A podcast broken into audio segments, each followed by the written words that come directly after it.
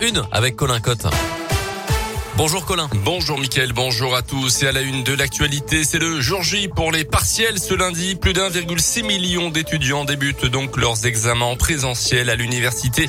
Le pass sanitaire ne sera pas demandé. Cette session de janvier marquée par l'explosion évidemment du nombre de cas de Covid, surtout chez les jeunes justement de 20 à 29 ans avec l'avancée du variant Omicron. Philippe Lapierre. Oui, la question de passer les partiels à distance s'est posée, mais les maintenir en présentiel, c'est un facteur de stress en moins pour les étudiants, selon la ministre de l'Enseignement supérieur Frédéric Vidal. Problème J'ai moi-même eu des amis qui m'ont dit honnêtement, euh, si j'ai le Covid, euh, je vais passer les examens. J'ai pas envie d'aller au rattrapage. Des témoignages comme celui de Sarah en master de droit à Lyon 3, il y en a plein. Certains étudiants, même positifs ou cas contact, veulent passer cette session coûte que coûte pour ne pas être pénalisés.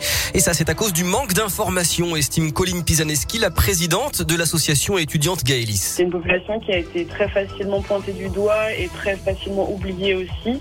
Et euh, quand on est à l'orée de la porte la plus importante de l'année pour ce public-là, ben, il n'y a pas de geste qui est fait particulièrement, ne serait-ce que le minimum syndical, à savoir de la communication sur comment est-ce que ça va se dérouler. Le message du ministère est clair, les étudiants positifs au coronavirus ne doivent pas venir au partiel, mais ils n'iront pas non plus au rattrapage de juin puisque les facs doivent organiser des sessions de substitution dans les deux mois. Il reste à savoir dans quelles conditions ces sessions justement seront organisées en attendant si la majorité d'une promo est touchée l'enseignant peut décider au cas par cas de repousser l'examen.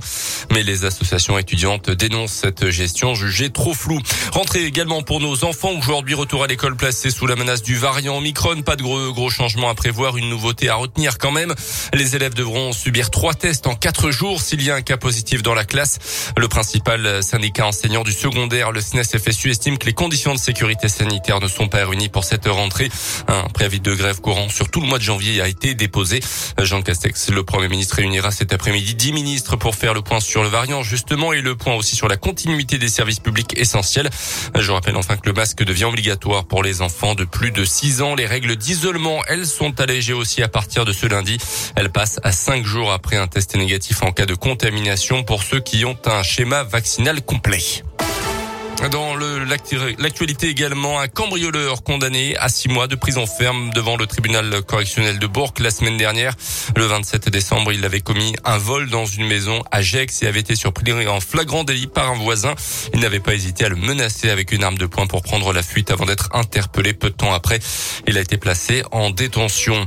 Une jeune femme à l'origine de milliers de faux passes sanitaires. Elle a été interpellée début décembre dans l'agglomération lyonnaise. Âgée de 23 ans, elle avait réussi à tromper le site de la sécurité sociale en utilisant les identifiants d'un médecin selon les premiers éléments de l'enquête.